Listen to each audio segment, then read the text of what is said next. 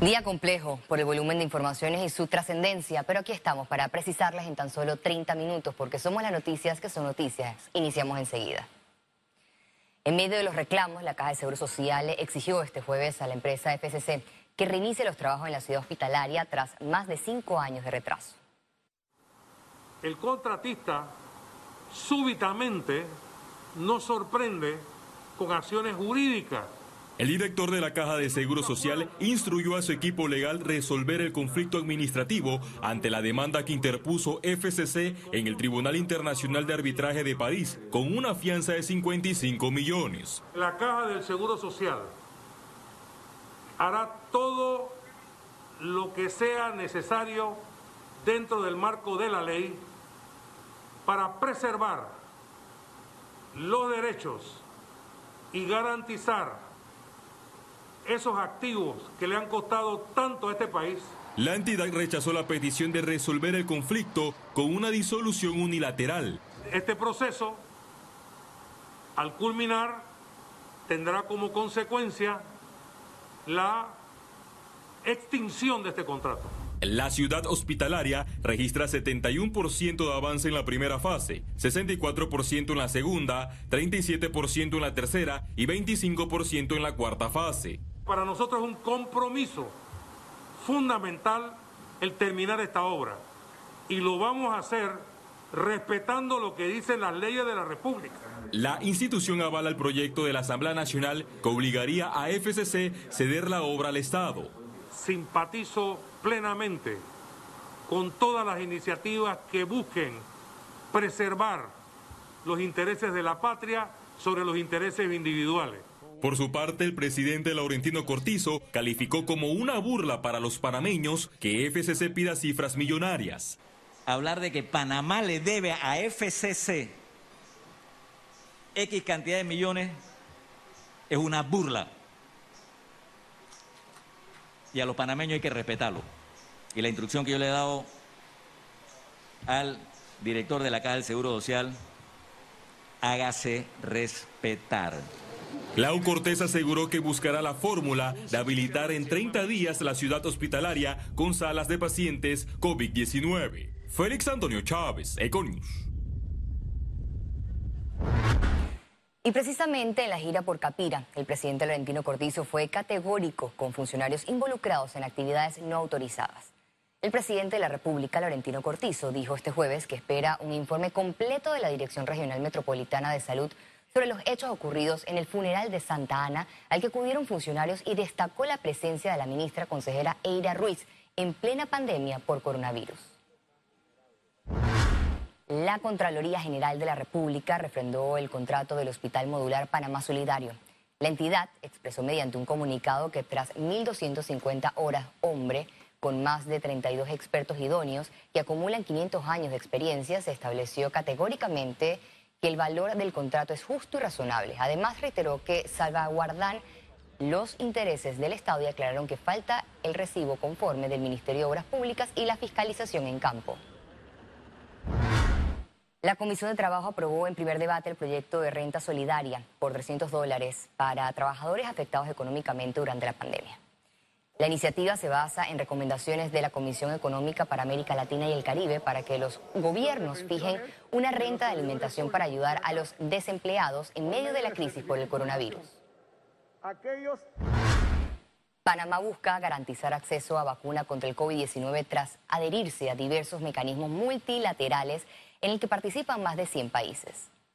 Todos los países quieren esta vacuna y nadie sabe cuál va a ser la que va a ser exitosa, exitosa entendiéndose que no es solo llegar con las pruebas y tener éxito en el efecto de la misma. Tú también tienes que autorizarla, licenciarla, regularla y luego tener el músculo comercial para poder producir suficientes dosis para todos aquellos que lo requieren.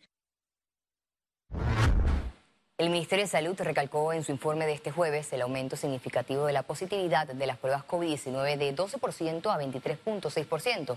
Veamos las cifras en detalle. El reporte epidemiológico de este jueves totalizó 94.914 casos acumulados de COVID-19. 830 sumaron los nuevos contagios por coronavirus, 1.404 pacientes se encuentran hospitalizados, 167 en cuidados intensivos y 1.237 en sala.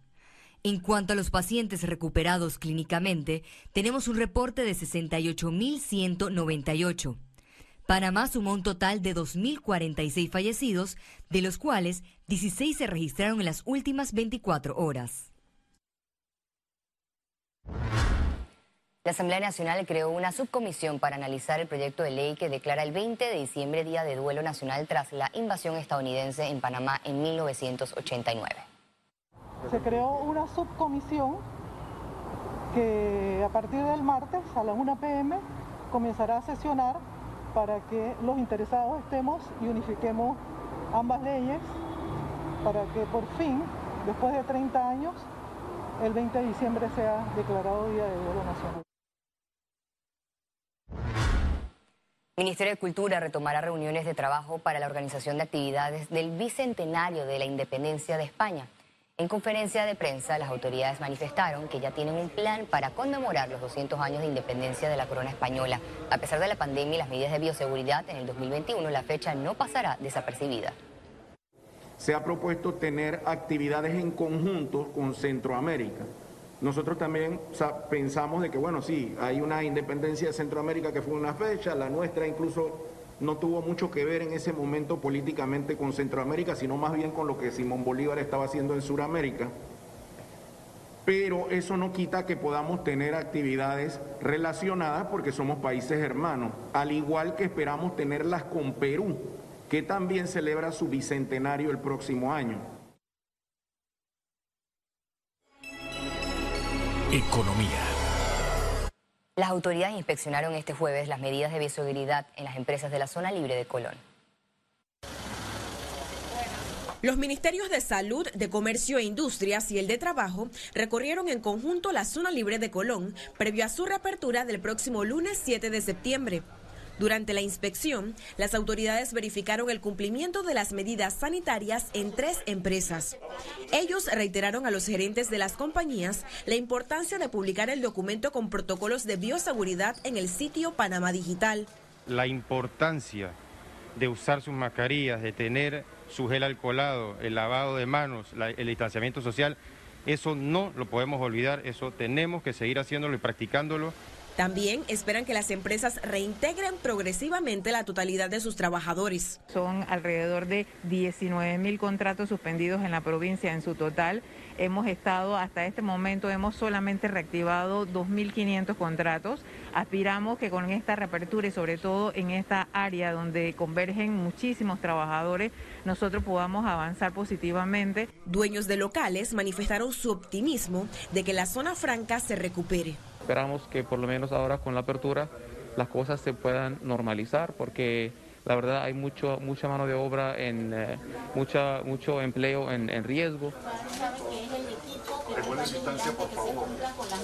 Con esta próxima reapertura, las autoridades esperan retomar la actividad comercial en la zona libre de Colón y que esto les permita enfrentar el 12% de desempleo que hay en la provincia. Ciara Morris, Econews. Este jueves, expertos en transformación digital compartieron las nuevas reglas del juego del mercado durante el Marketing Trends and Innovation Expo 2020. En el evento, que fue totalmente virtual, las conferencistas destacaron la importancia que las marcas estén presentes en momentos de crisis. Recomendaron aprovechar las emociones del cliente para lograr su consumo. Esto se alcanzará si las marcas no paran de comunicar, conectar y convencer a su consumidor con productos útiles y si son empáticas un ciclo de conferencias únicos en Latinoamérica con temas como inteligencia artificial, digital, mindset, comunicación 3D, a cargo de referentes de la industria del marketing. Es importante comunicar y está demostrado que las marcas que comunican tienen mejor desempeño durante y después de la crisis. Pero no se trata de comunicar cualquier cosa, se trata de comunicar aquellos temas que son relevantes para esa conversación que se está dando en el mercado. ¿Qué esperan los consumidores de las marcas entonces? Quiero que recuerdes muy bien estos atributos. Utilidad, autenticidad y empatía.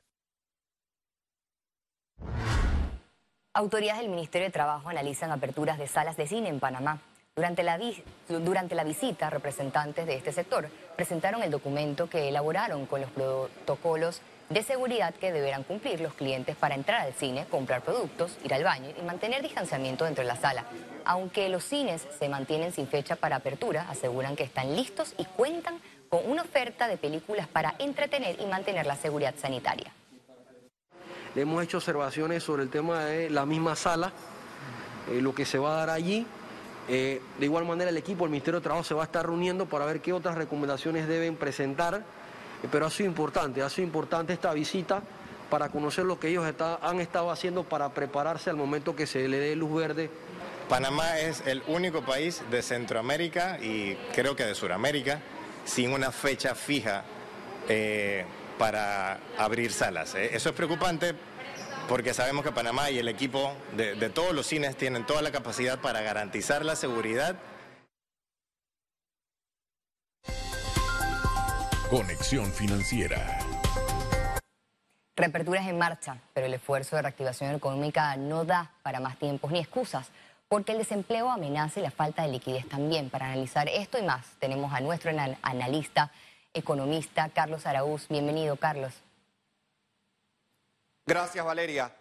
Si estuviéramos en febrero de 2020 y le preguntaran a micro y pequeños empresarios sobre cómo veían su futuro, me atrevo a decir que había algo de esperanza después de años de desaceleración económica, la misma que amenazaba sus negocios y su cotidianidad. Hoy día casi un 60% de estas empresas está en cuidado intensivo, porque la debilidad financiera ahora se vio magnificada por la pandemia. 20% de desempleo, una segura recesión que se encargará de destruir la poca demanda agregada por quizás los próximos 24 meses y más informalidad que nunca, nos lleva a un realismo bastante gris. El esfuerzo de reactivación no da para más tiempos ni para más excusas. Las ayudas financieras a través de préstamos condicionados a un largo ramillete de requerimientos pues no se materializarán. Si las deudas por arrendamientos consumirían el 50% de un eventual flujo, pues sería también condicionado a que la demanda, que, como ya dijimos anteriormente, será sin lugar a dudas mucho más débil. ¿Para qué abrir? ¿Para generar algo para cumplir con obligaciones laborales? Por ello es que el responsable uso de los fondos recaudados en mercados de capitales o en deuda deberían ir a un esfuerzo de intervención estatal como el cubrir una porción de arrendamientos, por ejemplo, para aquellas empresas que estuvieron cerradas por seis meses. Y la pregunta es, ¿cómo se hace eso? Sencillo. El Estado debe cubrir entonces el 50% de los gastos por arrendamientos acumulados durante esta pandemia para micro y pequeñas empresas y que de una u otra forma los arrendadores entonces permitan que los préstamos se usen para la reactivación económica. Salir, sí, producir también, pero siempre con un escudo social, con una mascarilla y cuidándonos responsablemente. Así de importante son las fechas que vienen para todo Panamá. Juego contigo, Valeria. Gracias, Carlos. Y es tal cual lo dices. Lo importante en estas reaperturas recae en los ciudadanos de ejecutar ese escudo social para evitar más contagios. Al regreso, internacionales y recuerde, si no tiene la oportunidad de vernos en pantalla, puede hacerlo en vivo desde su celular a través de una aplicación destinada a su comodidad, es Cable Onda Go. Solo descárguela y listo, ya venimos. Quédese con nosotros.